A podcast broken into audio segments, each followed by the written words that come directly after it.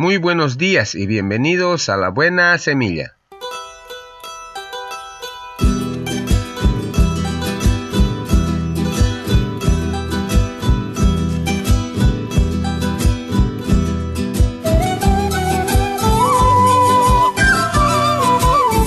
Hola, hola, ¿qué tal? ¿Cómo están? Les saludo con la paz de nuestro amado Señor Jesucristo. Un cordial saludo, un abrazo fuerte, un apretón de manos para toda la amada iglesia, para mi amada familia, para mis compañeros de trabajo y para mis amigos en general. Allá donde se encuentren, que Dios me los bendiga y les cuide siempre todos los días de su vida. Hace poco alguien llamó a nuestra oficina. Yo fui quien agarró el auricular. ¿Es la casa del mofongo italiano?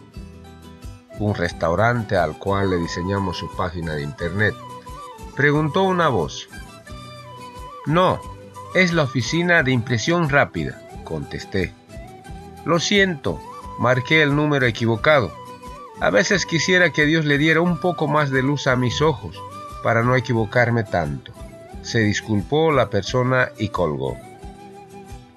En la Biblia encontramos que había personas que llamaron a su Dios, pero sus oraciones no fueron contestadas. Hoy tenemos personas que se quejan de que llevan tiempo con una petición ante el trono de la gracia y nuestro Dios no le ha contestado.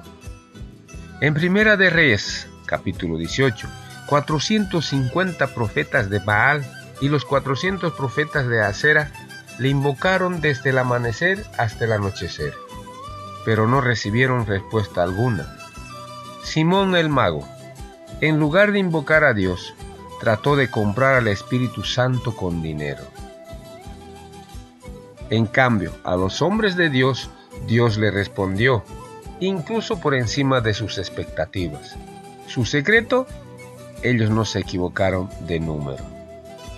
No importa quién seas, lo que seas, lo que tengas o dónde vivas. Cualquiera puede llamar a la oficina mayor, al perfecto y más grande hogar, al mayor negocio y al mayor poder que el mundo jamás haya conocido. El Señor Jesucristo, Rey de Reyes y Señor de Señores, es su nombre. Él hizo el primer llamado. Los hombres y mujeres aún no responden como si fuera un número equivocado al que ha marcado nuestro Dios. Pero Él espera que respondas a su llamado para darte la luz del mundo y que esa luz que es la imagen de Jesucristo brille en tus ojos y sea el reflejo que brille en las tinieblas del pecado para salvación de muchos. Ustedes son la iglesia de Jesucristo. Nosotros somos la iglesia de Jesucristo. Es hora de dejar de pedir a Dios que acabe con la miseria y el hambre, con la drogadicción y las guerras, con el desconsuelo y el llanto. Ya Dios hizo lo que tenía que hacer. Te hizo a ti y me hizo a mí. Es a nosotros a quienes nos corresponde acabar con el pecado. Es a nosotros a quienes nos corresponde llevar luz a las tinieblas de los que viven en el pecado. Solo de este modo, un día escucharemos a Jesús decir, por cuanto en lo poco fuiste fiel, en lo mucho te pondré. En mi angustia invoqué al Señor.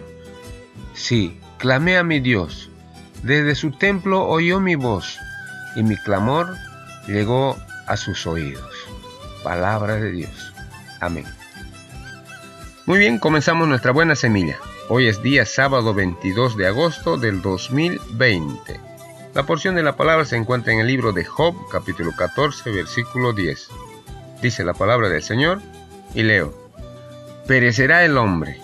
¿Y dónde estará él? Job capítulo 14 versículo 10. La segunda porción de la palabra se encuentra en el libro de Amos capítulo 4 versículo 12. Dice la palabra del Señor y leo. Prepárate para venir al encuentro de tu Dios. Amos capítulo 4 versículo 12. Y la tercera porción de la palabra se encuentra en el libro de San Juan capítulo 11 versículo 25. Dice la palabra del Señor y leo.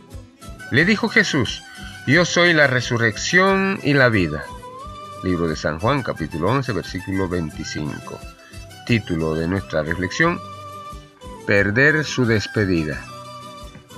Hace algunos años, en pleno corazón de París, Un desfile interminable avanzaba lentamente. Acróbatas, malabaristas, payasos y escuderos seguían una caravana cubierta de flores mientras una voz clamaba, Quiero que riamos, quiero que bailemos, quiero que nos divirtamos como locos cuando me metan en el hoyo. Encabezando el cortejo, una carroza fúnebre tirada por dos caballos blancos se dirigía al cementerio. Un payaso famoso se había suicidado y había querido que su entierro fuera una fiesta. Al día siguiente, un columnista escribió, Él no se perdió su despedida pero estaba realmente seguro de ello? En verdad, ¿quién quiere reírse de la muerte de la de los otros como de la suya? No se debe jugar con la muerte, porque es la sentencia que Dios pronunció sobre la humanidad marcada por el pecado. Lo que hace que la muerte sea particularmente solemne es que introduce al hombre en un estado que él no podrá cambiar más. El plazo de la gracia divina para todo ser humano se acaba con su último suspiro. La Biblia nos dice que la muerte es un enemigo para el hombre, pero ella fue vencida por la muerte y la resurrección de Jesús, y un día ella no existirá más. Eso lo encontramos en Apocalipsis capítulo 21 versículo 4. Si creemos esto, no temeremos más a la muerte y tampoco sentiremos la necesidad de desafiarla. Para tener una despedida gloriosa es pues necesario prepararse durante toda tu vida.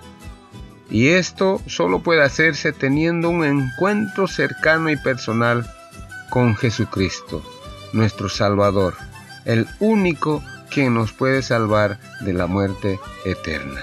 Palabra de Dios. Muy bien, así terminamos hoy nuestra buena semilla. Nos vemos el día de mañana si Dios así lo permite. Hasta pronto.